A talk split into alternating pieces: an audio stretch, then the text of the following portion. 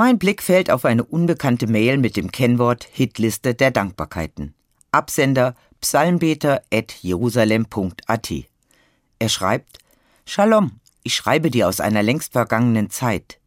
Sicherlich passiert es dir manchmal, dass du Menschen triffst und denkst, ich weiß ganz genau, dass ich diese Person kenne, aber jetzt fällt mir ihr Name nicht ein.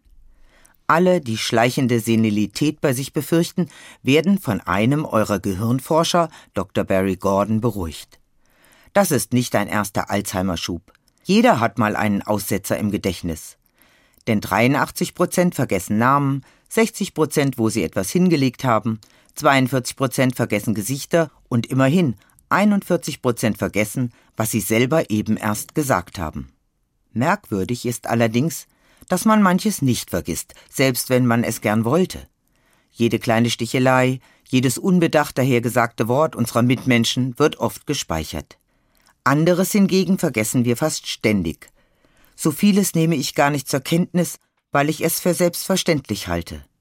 Ist es selbstverständlich, dass mein Herz an jedem Tag etwa 103.390 Mal schlägt? Oder dass ich täglich sieben Millionen Gehirnzellen in Tätigkeit setze und deshalb abends einfach müde bin? Ist es selbstverständlich, dass es Menschen gibt, die mich brauchen und die ich brauche?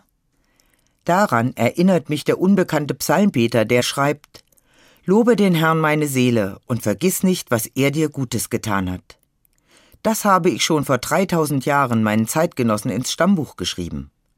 Damals wie heute ist es eine Einladung zum Denken, Staunen und zum Danken. Dankbare Menschen sind eine Wohltat sich selbst und anderen gegenüber.